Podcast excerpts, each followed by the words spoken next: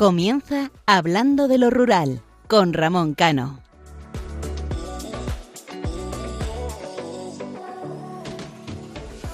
Una madrugada más, muy buenas noches, queridos oyentes. El 16 de noviembre de, se conmemoraba el Día Universal del Orgullo Rural, un día reivindicativo para mostrar el descontento de las gentes del campo, de sus reivindicaciones históricas, de que no son ciudadanos de segunda en derechos, pero también es un día para mostrar todo lo positivo y bonito que tiene el mundo rural. Las redes sociales es el escaparate más potente y libre que tiene la sociedad actual.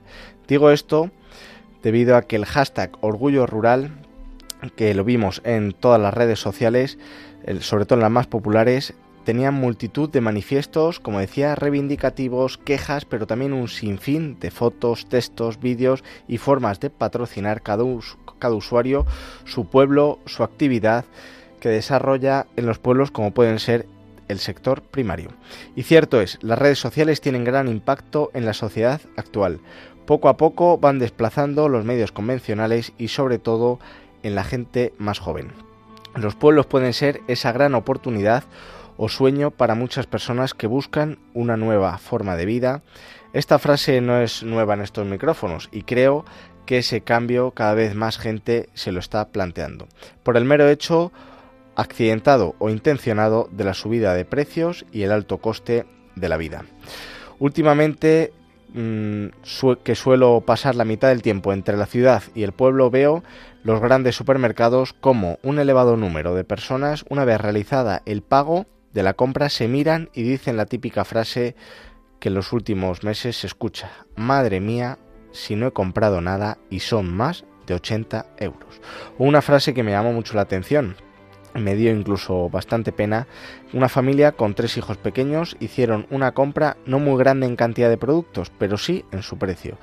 Sobre todo niños pequeños que si sus padres son responsables, pues toca comprar fruta, verduras, carnes y pescados, es decir, los alimentos más saludables y básicos a precios desorbitados. Pues la madre le dijo al padre en voz baja, los yogures se los tendremos que guardar para las noches no podemos darles en la comida. Ustedes se fijan y analizan esa frase y solo te pueden entrar rabia. Rabia como un ejecutivo vive a espaldas de sus ciudadanos, sin importarles lo más mínimo su bienestar o, su o la situación que atraviesen. Sé que a lo mejor me voy a meter en algunos charcos, pero prefiero evitarlos. Pero creo que también hay que hablar claro con todas las consecuencias por ejemplo, en el último informe del Instituto Nacional de Estadística de junio de 2022 señalaba que el riesgo de pobreza en España se situaba en torno al 27,8%. Esto ya se parece cada vez más a esas películas en las que los marineros se afanaban en taponar las vías del agua de un barco, pero en cuanto taponan una, el agua enseguida empieza a brotar por otra. Llenar el carro de la compra, esa utopía actual, cuesta un 15,8% 8% más que desde el mes de enero. Vamos a ir a los ejemplos claros. El azúcar ha subido un 43%, las harinas y cereales un 37%, las legumbres, verduras, leche o huevos un 25%, la carne y el pescado entre un 13 y un 20%. Por cierto, eh, esto no son cifras que yo me las invente, sino que las expuso en el mes de octubre el sindicato Comisiones Obreras. Imagínense ahora que llega Navidad no digo más. Además, según el informe del consumo alimentario en España, que depende del Ministerio de Agricultura, digo de dónde depende, no vaya a ser que además me digan que manipulo cifras. Eh, decía que el aumento en la compra de la, o en la cesta de la compra de una familia de tres personas se ha incrementado 700 euros anuales. Intentando ser todo lo objetivo posible, a pesar de que me tenga que morder la lengua, el Ejecutivo tiene que estar cerca de sus vecinos, conocer de primera mano y vivir su situación para darse cuenta que el cinturón de los españoles se ha quedado sin agujeros. Pero por desgracia no es así. Tenemos responsables públicos que no quieren ponerse en la piel del que lo está pasando mal, ya sea a nivel nacional o local. Ojo, aquí criticamos a todos.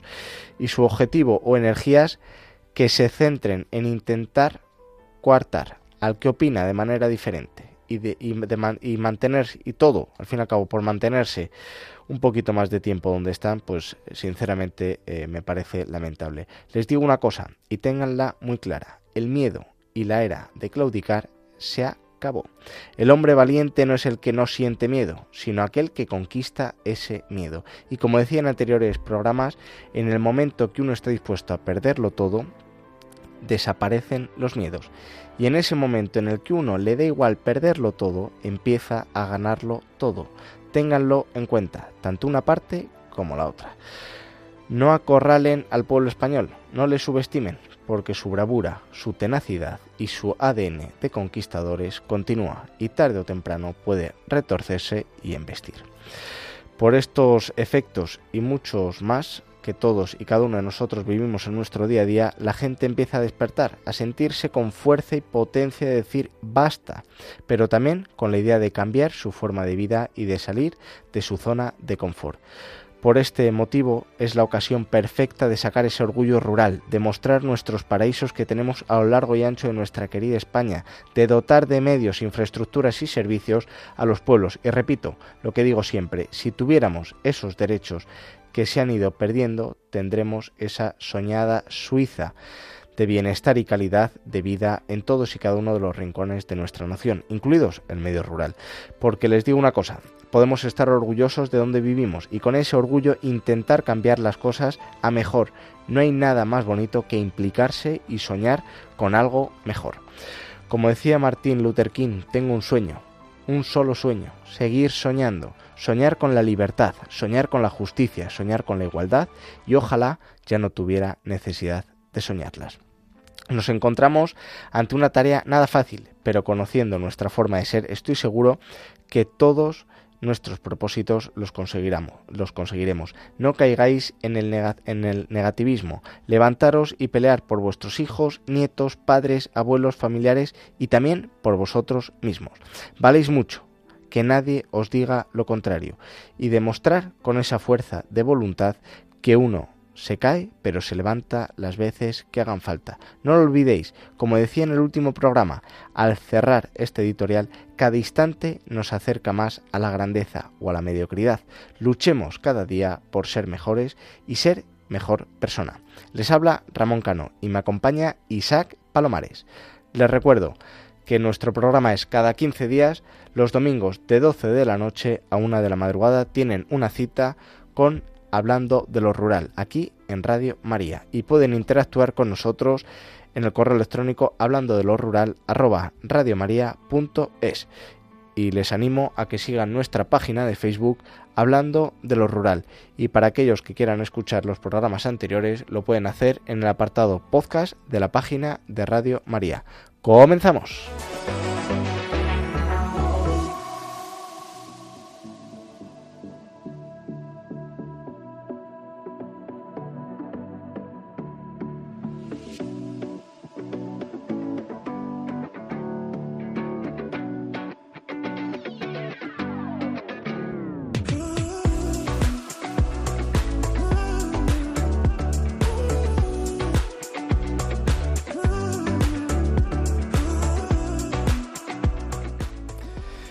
Isaac, muy buenas noches. Muy buenas noches, Ramón. Muy buenas noches, queridos oyentes. Es un placer volverte a ver en, este programa. Yo siempre es un placer y contento, como gente de campo que somos, de que, de que haya llovido, es importante. La verdad que sí, eh, muchas veces nos centramos en, en, todo lo que pasa a nivel nacional o incluso internacional, ¿no? Esta semana que hemos tenido ahí algún pequeño susto, pero nos olvidamos de que llega el otoño, que en ese medio rural magnífico empiezan las, empiezan las precipitaciones, los colores, eh, y nos olvidamos realmente de lo esencial que es de disfrutar. Así que te dejo con tu editorial que seguramente nos, nos llegará como de costumbre al corazón.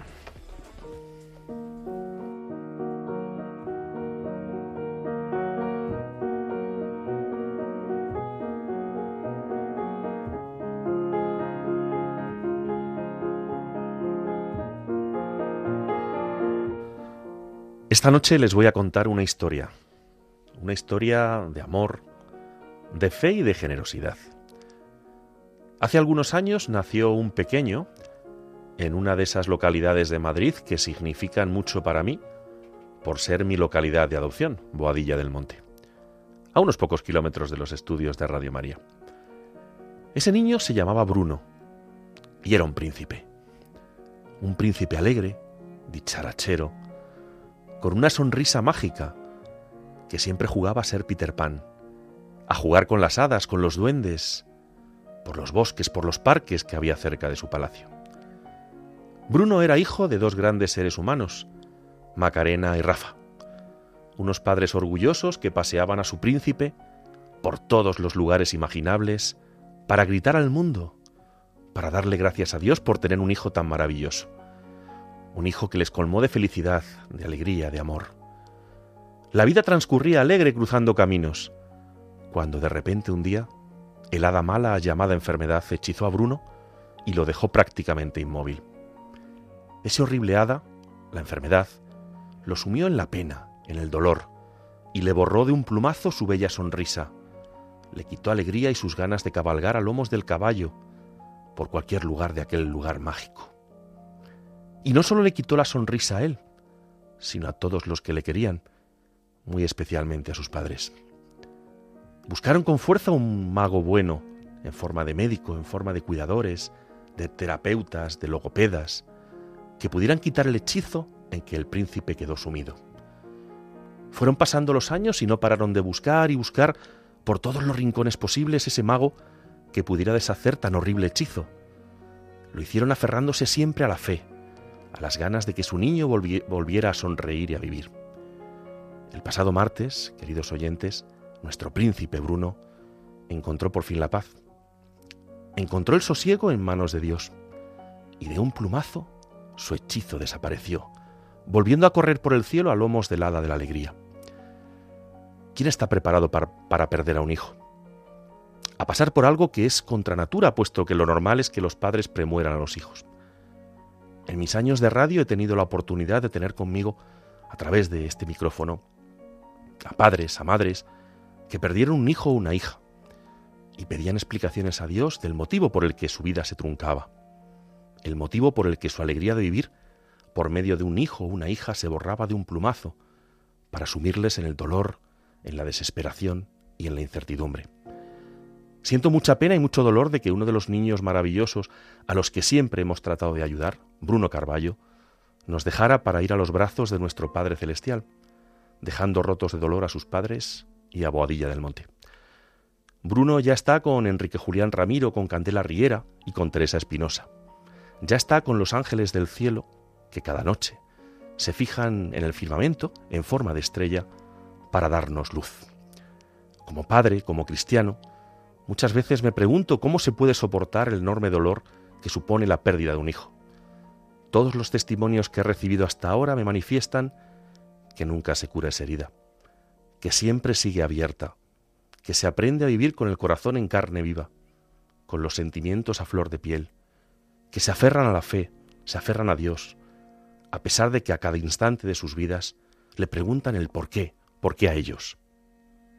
Hay que aferrarse a nuestras creencias e intentar hablar con Dios cada día, un Dios que estuvo dispuesto a perder a su Hijo para salvarnos a los hombres. Y estoy convencido de que dolor, el dolor que le causó fue tan inmenso que aún tiene abierto su corazón en carne viva, sus ojos quemados por las lágrimas que brotaban de su alma. Son momentos difíciles para la familia Carballo Fernández y desde aquí, en esta madrugada, quiero trasladarles nuestro cariño, porque vuestro niño ya está en el cielo.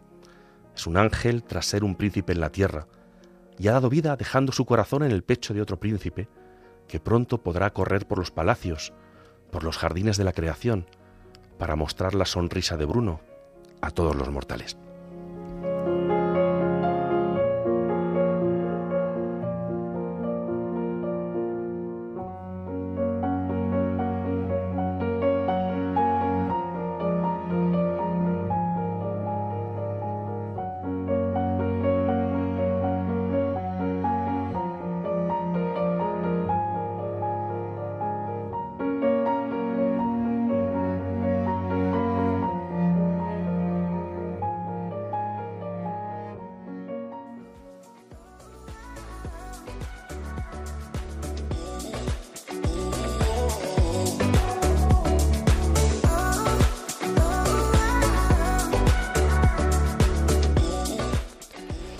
Pues comenzamos este programa y va a ser el último de la comunidad autónoma de Aragón. En los pasados dos programas analizamos con más detalle las provincias de Huesca y Teruel.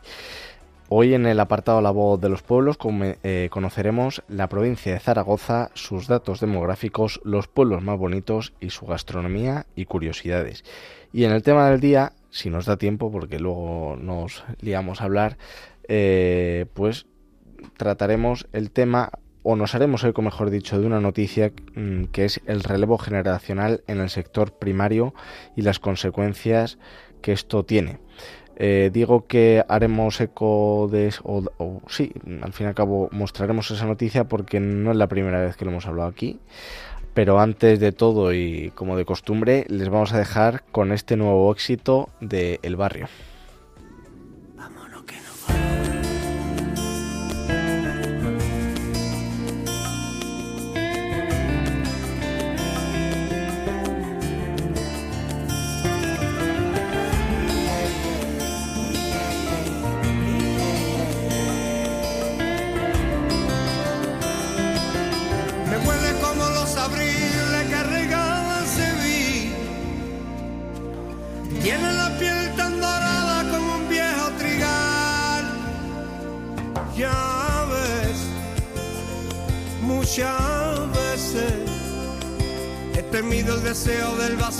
Que tiene olvidar.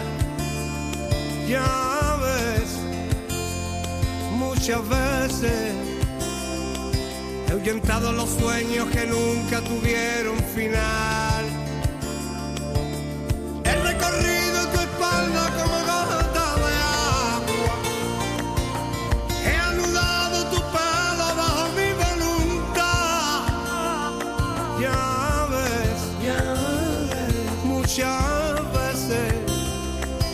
Amamos de tarde, de noche con un buen despertar. Porque a veces, muchas veces, desconozco las mil coyunturas que tiene la mar. Al cansancio tu pecho muriendo la tarde tomando el fresquito.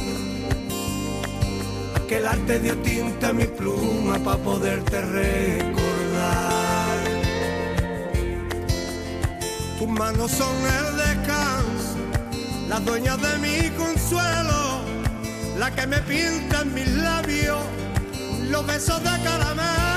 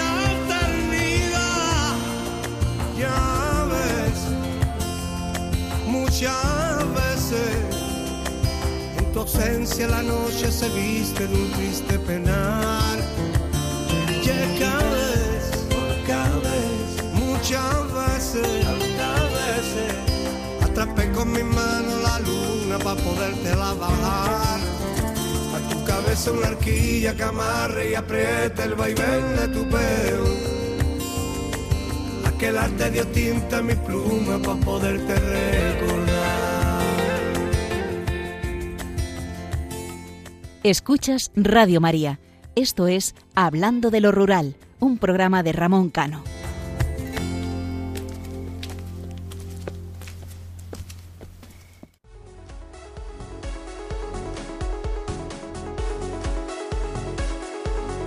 La voz de los pueblos.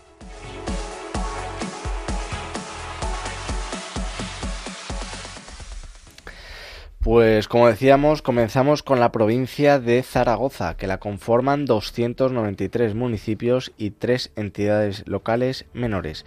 También eh, lo forman las comarcas de Aranda, Bajo Aragón, Caspe, Bajo Cinca, Campo de Belchite, Campo de Borja, Campo de Cariñena, Campo de Daroca, Cinco Villas, Calatayud, Hoyo, Olla de Huesca, Jacetania, Ribera Alta del Ebro, Ribera Baja del Ebro, Monegros, Tarazona y el Moncayo, Valdejalón Zaragoza. La población de la provincia de Zaragoza no deja de crecer. El número de habitantes en sus distintas localidades y pueblos ha incrementado un 14,7% en los últimos 20 años, al pasar de 848.006 habitantes en el año 2000 a los 972.528 que se contabilizaron a 1 de enero de 2020, pero no en todos los municipios ocurre lo mismo. A la hora de hablar de despoblación, la provincia de Zaragoza ofrece varias caras. Una positiva, el boom demográfico de la capital y su entorno metropolitano. No en vano, Cuarte de Huerva es el municipio español con la media edad más joven. En el lado contrario se encuentra la realidad del mundo rural. Ya hay 87 pueblos que no alcanzan los 101 habitantes, en 26 no hay ni un solo niño, el envejecimiento es la tónica general en muchos de ellos y la mitad de las comarcas tiene una densidad demográfica tan preocupante que en algunos casos hay que hablar de desierto.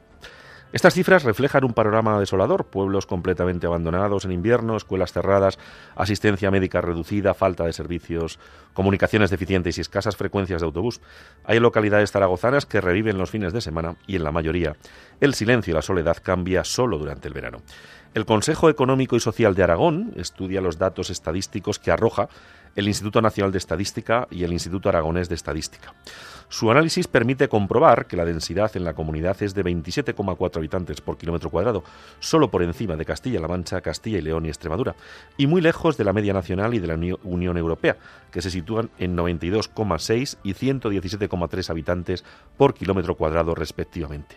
En el caso de Zaragoza, solo tres comarcas están por encima de los 25 habitantes por kilómetro cuadrado y cinco de ellas se encuentran con una cifra igual o inferior a los 12,5 habitantes por kilómetro cuadrado, lo que se considera desiertos demográficos o zonas escasamente pobladas. Son Aranda, Cinco Villas, Ribera Baja del Ebro, Campo de Daroca y Campo de Belchite. Luego, Isaac, hablaremos de las cifras que, que has dicho, pero antes, eh, y continuando lo que decía Isaac, llama la atención los 326,4 habitantes kilómetro cuadrado de Zaragoza y en el entorno metropolitano que constituirán la comarca central. Incluye Zaragoza capital, que concentra el 70% de la población de toda la provincia, así como los municipios como Útebo, Cuarte, Zuera, La Puebla de Alfindén o María de Huerva. Entre todos acaparan casi el 80%. El resto de habitantes, un poco más de 200.000, se reparten por el resto de comarcas.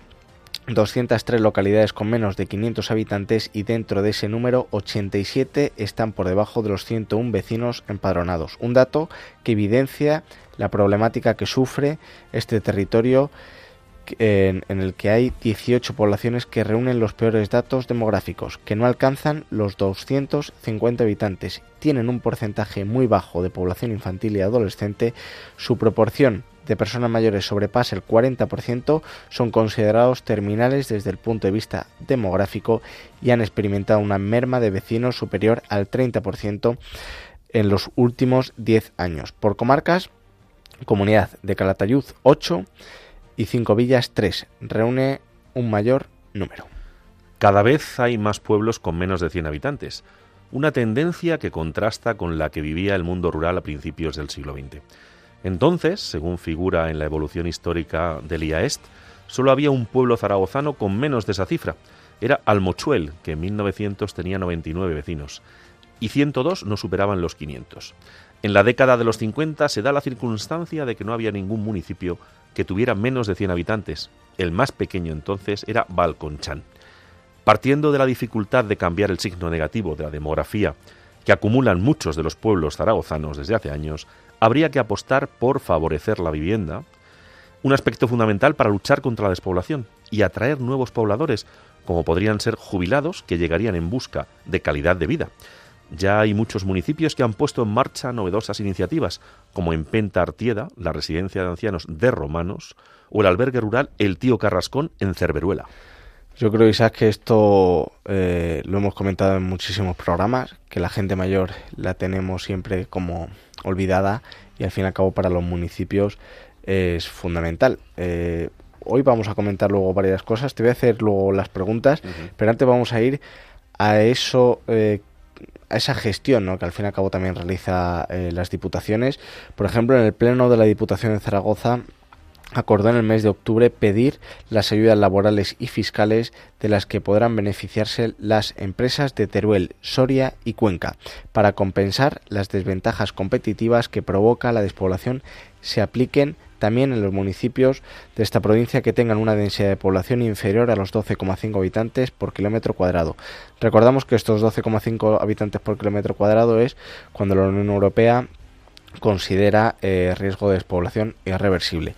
La misma problemática tiene que tener la misma solución. Es una cuestión de justicia social y, por tanto, la Diputación de Zaragoza exige el mismo trato para las empresas que se instalen en las zonas despobladas de la provincia de Zaragoza. Al igual que las empresas de Teruel, Soria y Cuenca, se han equiparado a las de las regiones más despobladas de Suecia, Finlandia y Noruega, con ayudas del Estado que podrán alcanzar un 20% de los costes laborales e incluso contar con una fiscalidad diferenciada. Con esta iniciativa los grupos ponentes, proponentes perdón, consideran que en esta provincia también hay comarcas y municipios susceptibles a beneficiarse de las ayudas que establecen en las directrices sobre ayudas estatales de finalidad regional para el periodo 22-27. Isaac, ahora te hago yo esta pregunta, no es nada complicada, pero sí para que los oyentes lo entiendan. La Diputación de Zaragoza eh, pide que eh, las directrices sobre las ayudas estatales al fin y al cabo una fiscalidad diferenciada como eh, para al fin y al cabo para provincias como Teruel, Soria y Cuenca. Estamos favoreciendo, por supuesto, a provincias eh, con una despoblación eh, grave, como pueden ser Teruel, Soria y Cuenca, pero estamos dejando al resto sin poder acogerse a esta, a esta normativa. ya no solamente es que creemos, al fin y al cabo, un agravio comparativo, sino que desde la propia administración, ¿crees que estamos también dejando de lado, es decir, mm, apartando o excluyendo eh, al resto de territorios, como por ejemplo Zamora, también muy despoblada, la provincia de Ávila, eh, nos podemos ir a Cantabria también, nos podemos ir a Almería, nos podemos ir a Andalucía. Mm, ¿Se vuelve a repetir otra vez una nueva situación de desigualdad? Te voy a contestar con, una, con otra pregunta. ¿Tú no crees que tenemos comunidades autónomas de primera, de segunda y de tercera? Por supuesto. Y pues ciudadanos de primera y segunda, incluso de pues tercera. Pues ahí está la clave. O sea, estamos en un país en el que, según la Constitución española, todos somos iguales ante la, ante la ley, pero desde hace tiempo hay cosas que no. Y yo creo que todo, el, todo lo que está ocurriendo con la despoblación se debería hacer una política para todas las provincias, para todas las regiones de España, porque cada, cada región cada provincia tiene una zona mayor o menor despoblada. Entonces se deberían volcar con todos. Hay un montón, o sea, yo creo que la gente del mundo rural necesita ahora mismo un chute de energía, un chute de, ilusión. Porque si seguimos por el camino por el que vamos, es que dentro de nada, es que no va a quedar piedra sobre piedra. Y tenemos, y tenemos muchísima gente en los pueblos que está pidiendo SOS. Yo recuerdo en la película Náufrago con, con Tom Hanks, cuando está en la isla eh, y con, no sé si era con piedras o con qué, hace un SOS. Pues todo el mundo rural, nuestros agricultores, nuestros ganaderos, nuestros pequeños empresarios, eh, nuestros médicos, nuestros maestros, todos están pidiendo un SOS. ¿Y qué se está haciendo por parte de los gobernantes? Nada solo se está beneficiando a las mismas comunidades autónomas. El tren a Extremadura, ejemplo claro. Es el, el, tren, de acuerdo, no me acuerdo el grupo que era, el, aquel, el chacachá del tren. Esto es el chacachá del tren. O sea, no puede ser que haya comunidades autónomas que tengan muchísimos medios, muchísimos ingresos y otras, y hablando de, lo que tú me preguntas, pues que se esté dejando de lado. Sobre todo porque eh, quiero recordar también a los oyentes que la despoblación no solamente la sufren Teruel, Soria y Cuenca, a lo mejor son eh, las que pueden estar eh, o las que dan más que hablar o realmente eh, las que tienen un gravísimo problema que mm, al fin y al cabo por mucha, muchos años que no se ha atajado este problema. Pero es que la despoblación la sufre el 54% de todo el territorio nacional. Y a lo que decías anteriormente de los datos de un panorama desolador, yo lo veo en mi pueblo. Y veo que la administración local de mi pueblo y de otros muchos no se preocupa de si de aquí a dos años cierra la guardería, de si aquí a dos a cinco años se cierra el colegio, de que no hay nacimientos, es decir, eh, o simplemente de reclamar servicios, como puede ser un médico diario, o, eh, buenas comunicaciones, o frecuencia de autobuses.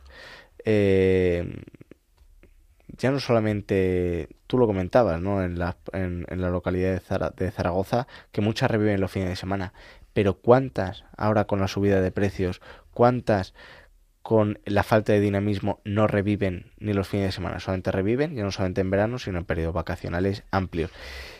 Y lo que hablábamos anteriormente, la gente mayor.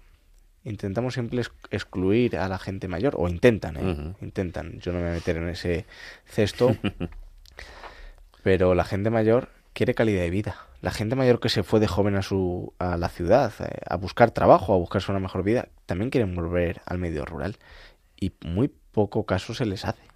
Por parte, y ahí no tiene nada que ver la administración central, ni siquiera la autonómica. Primero la local. Entonces, tú lo has dicho, ¿a qué estamos jugando? Es decir, tenemos elecciones municipales autonómicas en 2023 y, y nacionales y ahora se vuelve a hablar, ya lo decíamos hace dos o tres programas, se vuelve a hablar de despoblación.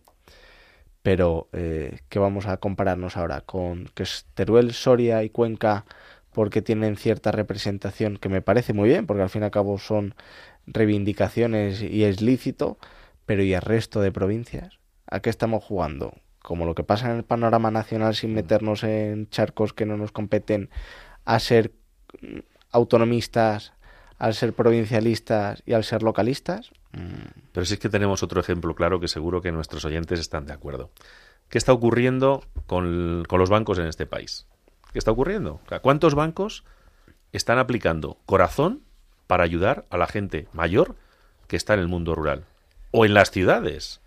Porque aquí en Madrid, por ejemplo, hay, hay un montón de zonas que, que hay una, una, una alta densidad de gente mayor que van al banco y les dicen, oiga, no, es que si quiere pagar este recibo que me trae, solo puede venir los martes y los jueves de tal hora a tal hora. Eh, y es que si quiere hacer este trámite, lo tiene que hacer por la app o lo tiene que hacer por el cajero o lo tiene que hacer por el móvil. Pero ¿dónde estamos llegando? O sea, estamos llegando a la, a la, idiotez, al absurdo. Mm, tenemos que cuidar a nuestra gente. Yo entiendo que la banca está para ganar dinero, pero es que se están pasando 20.000 pueblos. Se ha creado una banca sin corazón, una banca que no piensa en la gente mayor, una banca que no piensa en los pueblos. Y así dónde vamos. Y estamos hablando de bancos. Pongo el ejemplo de la banca, pero es que hay otras muchas más cosas. Es que hay otra, efectivamente otras muchísimas más cosas. Incluso yo siempre hago hincapié y pico pala, pico pala, pero incluso en muchísimos ayuntamientos la atención al público y sobre todo a las personas mayores eh, que a lo mejor mm, no entienden las cosas, hay que explicárselas y yo se lo decía el otro día a unos compañeros de trabajo. Digo, me fastidia y me mosquea mucho la gente que se levanta con mal humor e intenta pagarlo con arresto. Oye, tú te levantas con mal humor, me parece perfecto. Pero guárdatelo para ti. No lo pagues con el pobrecito de turno de que va a preguntarte cómo hacer una solicitud. Como tú bien dices, ahí las tiene. Pida cita. No, no, es que no te dejan entrar. O cómo se rellena. Pida cita. O sea, tú intenta, o sea, yo, es que el otro día lo hice, pidiendo para un cliente una cita previa para un trámite en Hacienda, y bueno, eso es de locos. O sea, y, es de locos para nosotros. O sea, tú imagínate para una persona mayor que apenas ha utilizado un ordenador. Una persona mayor que está acostumbrada a ir a su, a su banco antes las cajas y sacar su dinerito para tener para todo el mes e ir pagando cosas. Pero ¿dónde estamos llegando? Ahora van a llegar las elecciones dentro de nada y todo el mundo va a empezar a, hablar otra vez, tú lo hemos dicho tú y yo muchas veces, a hablar del mundo rural, de la España vaciada. Es que estoy de la España vaciada hasta eh, eh, los oyentes que no, que no me ven, pero yo soy calvo, estoy hasta la calva mm, de, de, de, de la España, de que digan eso de la España vaciada. Y están obligando a la gente del mundo rural a que salga de allí. ¿Pero a que salga dónde? ¿Dónde los quieren mandar? ¿A gulags? ¿A campos de trabajo? ¿A, no sé, a, a zoológicos rurales? Donde estén haciendo migas, donde estén ordeñando la cabra y paguen por eso. Pero sinceramente, mm, yo mm, ya pongo el grito en el cielo, pero para toda esta sociedad, que es que así nos vamos a pegar un guarrazo, pero mañana mismo. Pero la gente se está dando cuenta, era lo que yo decía al principio de la editorial. Yo veo cómo la gente busca casas en los pueblos, como a pesar de que la luz es cara para todo el mundo, viva en la ciudad o viva en el campo, pero hay ciertas cosas, bueno, lo hablamos una vez, ¿no? Ahora cuando llega el invierno, que se habla que para la, a partir de la semana que viene, vamos a ser ahora meteorólogo, ¿no? Pero se habla que para la semana que viene vuelve el frío. Eh, aquí en Madrid tienes o electricidad, o gas, o pellet. Sí, sí. En los pueblos, al fin y al cabo, tienen leña. Y como esa otra muchas virtudes, también sus defectos, ¿eh? no nos olvidemos. Pero mm, La mejor tablet, el mejor móvil, la mejor televisión, ¿sabes cuál es? Sentarte delante de la chimenea y mirar cómo arde la leña. o disfrutar, como yo anoche, antes de venirme hoy para Madrid, disfrutar anoche en, en mi pueblo, todo oscuro, frío, bien arropadito, paseando los perros por el campo. Bueno, lo colgué la foto. Sí, Es- pero eso es una gozada. Los medios de comunicación. Hay, o sea, las carreteras de los, del mundo rural no interesan, porque hay poca población. Es que va a haber pueblos que no se va a poder llegar. Ya están quitando un montón de líneas de autobús. La gente mayor que quiere ir a su pueblo, que ya por la edad no conduzca, ¿cómo va a llegar? En Falcon. Mm, Es que, de verdad, es que estamos llegando, queridos oyentes, y perdónenme que, que, que, que, que me venga De todas arriba. formas, de estos temas hablaremos hablaremos a lo largo de todo este año eh, que, que queda de 2022 y lo que venga de 2023, porque escucharemos las mayores burradas y tonterías en defensa del medio rural y de sus vecinos. Y, acuérdense de las primeras frases que decía. Esto, al fin y al cabo, no va de años, va de legislaturas. Ramón, ¿tú te imaginas? Yo me acuerdo mucho de mi abuelo, en paz descanse, nuestros abuelos, delante de la chimenea, comentando lo que está pasando a nivel mundial, a nivel nacional, las chorradas en las que estamos cayendo. La imbecilidad supina. O sea, es que estamos, de verdad, es que es increíble. Yo es que lo veo y no me lo creo. O sea, ellos nos transmitieron la, la, sensatez, el sentido común, luchar por un futuro, esforzarse para estudiar, para, para, tener un medio de vida que no tuvieras que estar trabajando en un campo de sol a sol, para tener cultura, para tener tu casa, tu coche, para viajar. ¿Y en qué se está quedando esto? En que trabajes para subsistir. Pero si es que subsistir, vamos a ver, renta mínima vital, renta mínima vital, 400 euros a los que se la dan, que se la dan muy poquito, que luego van diciendo por ahí, se lo estamos dando a todo el mundo. Eso no es así, eso es falso. De hecho, el otro día salía, creo que de un sindicato, un estudio que decía que el 70% de la renta mínima vital se está denegando. En una capital, queridos oyentes, con 400 euros. ¿Cómo se vive? Si solo hay pagos, si solo impuestos. Es que hay que comer. Tú lo decías hace un momentito, la cesta de la compra. La cesta de la compra. Yo es que me paseo por, por, por las estanterías del supermercado y ya todo está dos euros, tres euros, que son, que enseguida son 400, 500 de las antiguas pesetas. Fíjate, lo decía un, un vino, casi 600 pesetas en un bar. Pero ¿dónde estamos llegando? Lo decía un culturista eh, que los alimentos procesados, tanto que hablamos de economía verde, de economía circular, de salud, de cambio climático, de cuidar el planeta, también nos tenemos que cuidar nosotros como personas. Y decía un culturista que todos los alimentos procesados eran más baratos que fruta, que la verdura, que carne o que pescado. Uh -huh. Es decir, no sé lo que tú decías, ¿no? Hace unos segundos. Esto es el mundo al revés. Queremos cuidar el planeta, pero no cuidarnos a nosotros mismos. Pero sí que es imposible. Queremos cuidar el planeta, pero cerramos y, o queremos asfixiar a todo el sector primario. en este programa no, pero seguramente en el siguiente programa entrevistemos tanto a un ganadero, a una ganadera en extensivo, como a una agricultora. Es decir, vamos a poner la figura de la mujer ahí para que se den cuenta que el medio rural y el mundo rural y los pueblos ya no solamente hay hombres, sino también hay mujeres que realizan esa serie de trabajos, tanto que muchas veces se las defiende de boquilla. Y vamos a ver cómo poco a poco el sector primario se le está asfixiando tanto, ya no solamente en normativa, sino también en subida de precio. Al fin y al cabo, un agricultor le hace falta el tractor.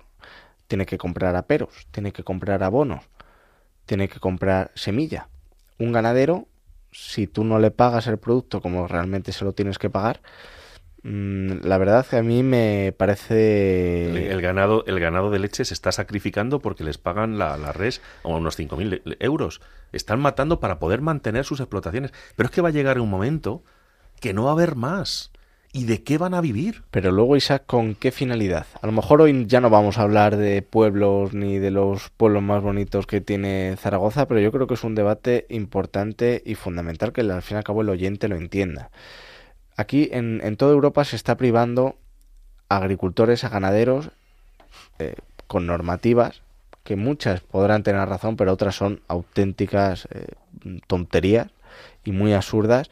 Pero luego estamos comprando y permitimos que lo que no se puede cosechar aquí, o plantar, mejor dicho, plantar y luego cosechar, lo compramos a terceros países. Que los controles sanitarios que tienen que tener, por ejemplo, las ganaderías de leche aquí en España y en el resto de Europa, compramos leche fuera de España, que los controles que exigimos aquí no se les exige a lo que viene de fuera. ¿Qué pasó con la naranja? ¿Qué pasa con el tomate? ¿Qué pasa al fin y al cabo con todos los cereales? Valencia, la comunidad valenciana, que era...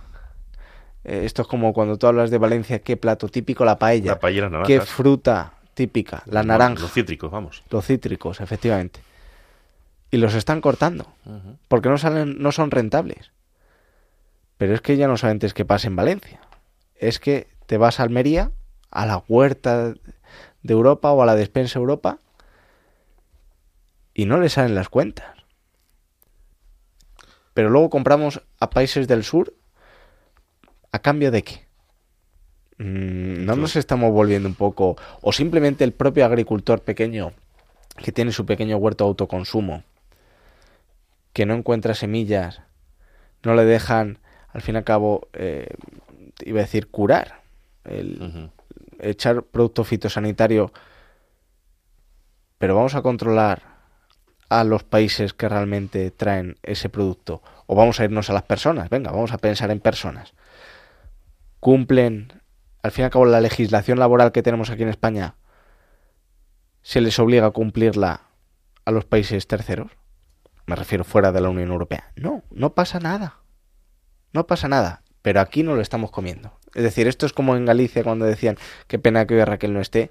Que por cierto, no está Raquel porque como buena defensora del medio rural y de las mujeres, no para con el tema de, de defender a la mujer rural en Galicia.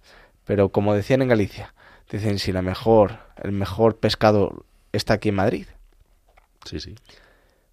Y con nuestro producto, ¿qué hacemos? Va fuera, como yo digo, de los Pirineos para arriba y nosotros nos comemos la mierda de otros.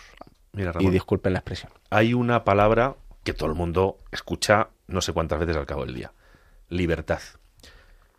Una persona es mucho más libre cuando tiene recursos suficientes para poder vivir sin depender de nadie. Si tú a esa persona la cogotas, la estrangulas y vive todo el día en un desasosiego continuo, no piensa. No piensa. Es como el ganado, es como las borregas ¿eh? que van por o, por, o, por o, o las vacas que van por la manga, por la manga cuando van a subir al camión para ir al matadero. Y nos hemos convertido en eso.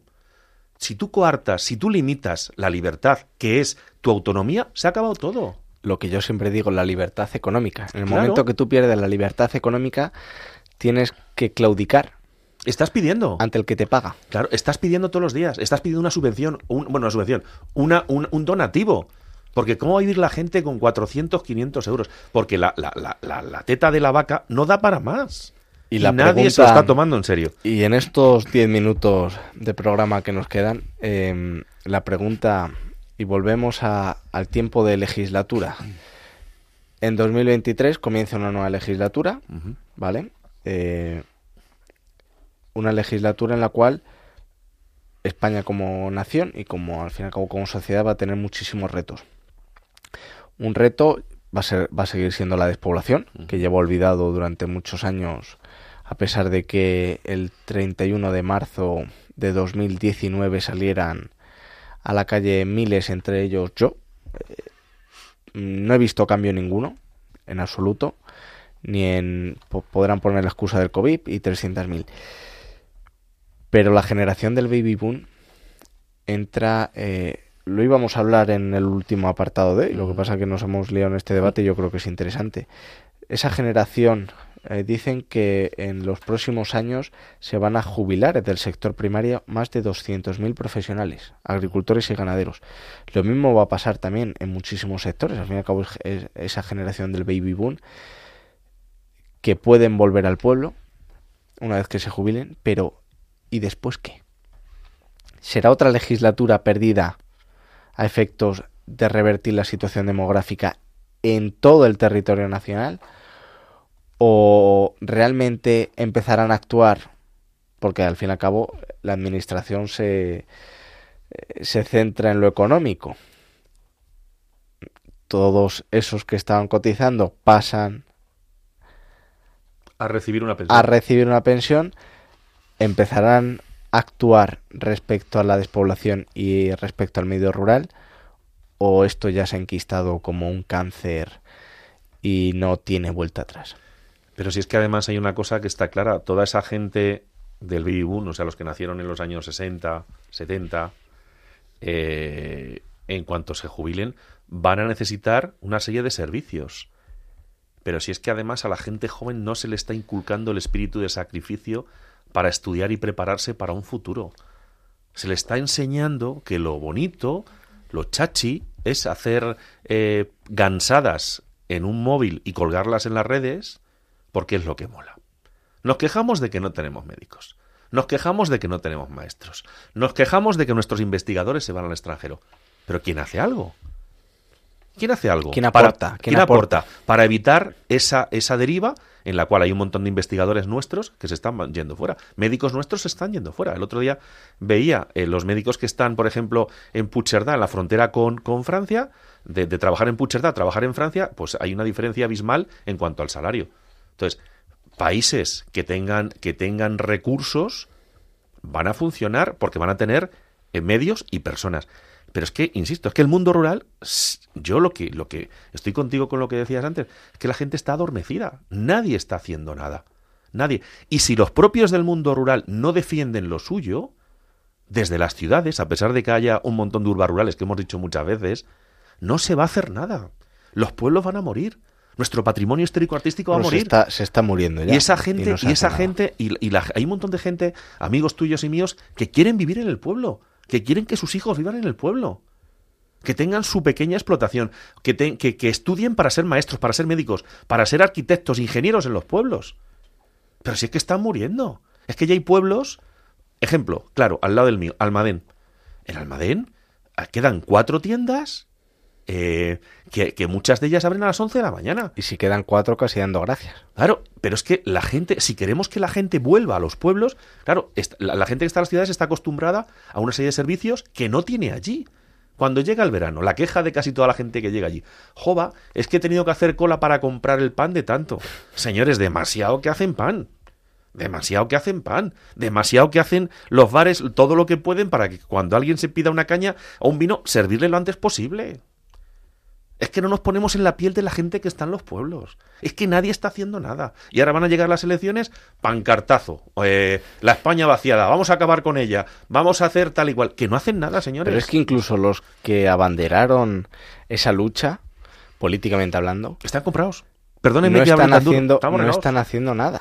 Y eh, yo he recorrido varios territorios eh, donde tienen cierta representación, unos porque han empezado y otros porque ya llevan empezando un tiempo. Eh, la queja es no se ha conseguido nada. Van a o lo se ha conseguido van muy a lo poco. suyo. Ramón, van a Muy lo poco. suyo. Egoísmo puro y duro. A mí la verdad es que me da muchísima pena porque lo que tú comentas y, y ojalá la mayoría de los pueblos tuvieran cuatro tiendas, pero es que hay muchos que poco a poco ya no tienen ninguna. No van a tener la furgoneta que va con el pan y con el pescado. No tienen bares, no tienen colegios, no tienen niños. Pero es que hay un refrán que lo demás lo decía yo ahí atrás, ¿no? Respecto a mi pueblo, cuando las barbas de tu vecino veas cortar, pon las tuyas a remojar. Y cuando ves que el pueblo de al lado cierra el colegio, cuando ves que en el pueblo de al lado hace tres años que ya no nace ni no hay ningún nacimiento o ningún nacimiento registrado allí porque se van a otro pueblo. Y tú no haces nada. Una de dos. O es que te importa muy poco y lo digo por mi pueblo o es que te importa muy poco la gente que vive en él o es que estás ahí de paso. Entonces eh, como mi pueblo, me imagino que prácticamente, eh, no voy a decir el 100% porque generalizar no me gusta y hay muchísimos alcaldes y muchísimos equipos de gobierno que hacen un trabajo magnífico, pero te puedo decir que casi el 75% de los pueblos que conozco en los que he trabajado y cuando estaba en la Asociación Española contra la Despoblación hemos hablado, mm, les pasa lo mismo. Es decir, tú pelea por tu pueblo, pelea por tu gente y peleando por esas mm, dos figuras más cercanas, conseguirás pelear por tu provincia, en caso de que haya, o por tu comunidad autónoma y sobre todo pelear por tu país, porque al fin y al cabo volvemos a, lo que decíamos anteriormente, los localismos, los provincialismos, el, el autonomista, no, perdona, pelea por lo que a ti te rodea, que es más cercano, y posteriormente o indirectamente estás peleando por tu país. Pero es que una persona, un, un hombre y una mujer del Arenal o de Agudo es tan importante como una persona de Madrid, Barcelona, Bilbao eh, o el Sunsun Corda. Y eso no lo estamos teniendo en cuenta. Se está haciendo de menos a muchísima gente de este país. Y esto, y esto Al no es política, queridos 54% oyentes, del es territorio. Es la realidad. Sentido común, realidad, corazón, porque nosotros estamos aquí para poner luz a Y- los pueblos y no- y nos tachan de locos muchas veces. Pero bueno, Pero al fin y al cabo también lo que nosotros vemos o escuchamos o nos comentan es seguramente lo que mm, esperemos que no todos, pero lo que gran parte de, de nuestros oyentes que viven en el medio rural, ojo, sufren. Entonces dirán, estos son dos colgados, vale, te, la- te pues lo bien, compro, pues vale. pero tienen razón en algunas cosas. Sí. pero tienen razón. Solo hay que ver el tipo, el tipo de programas de televisión y, y muchos de radio que se hacen. El otro día un buen amigo que nos suele escuchar me decía, Jova, es que eh, eh, escuchar programas diferentes como el vuestro, pues hace, eh, hace que, que- que- que veamos que hay esperanza. Pero es que si no es todo el día sota, caballo y rey, sota, caballo y rey. Todo es lo mismo, repitiendo. Defendamos, el, yo lo digo, defendamos el mundo rural. Y eso que hoy nos hemos saltado el guion. No hemos puesto la música Germán que se lo ha pasado mucho pensado. No hemos conocido los pueblos más bonitos de la provincia de Zaragoza. Tampoco esa gastronomía que nos viene de lujo. ¿eh? A mí me va a venir esa sección de no decirla porque con el hambre que tengo ahora mismo de, de madrugada me hubiera entrado, eh, se me hubiera puesto a salivar constantemente. Pero oyentes, no se preocupen porque en el próximo programa había dicho que era el último de la comunidad autónoma de Aragón. Eh, no se puede tener un guion. En el próximo programa hablaremos de eh, la provincia de Aragón, de los pueblos más bonitos, de su gastronomía, de sus curiosidades. También tocaremos por encima el tema de relevo generacional y como decíamos en esta pequeña tertulia que hemos tenido Isaac y yo, entrevistaremos a una agricultora y una ganadera eh, para que nos comenten en qué situación están viviendo actualmente y si l- lo ven claro que haya medidas. Isaac, te despido rápidamente. Gracias por Gracias a ti, acompañarnos un nuevamente. abrazo para todos nuestros oyentes. Pues nada, queridos oyentes, nos vemos de aquí a 15 días. Un fuerte abrazo.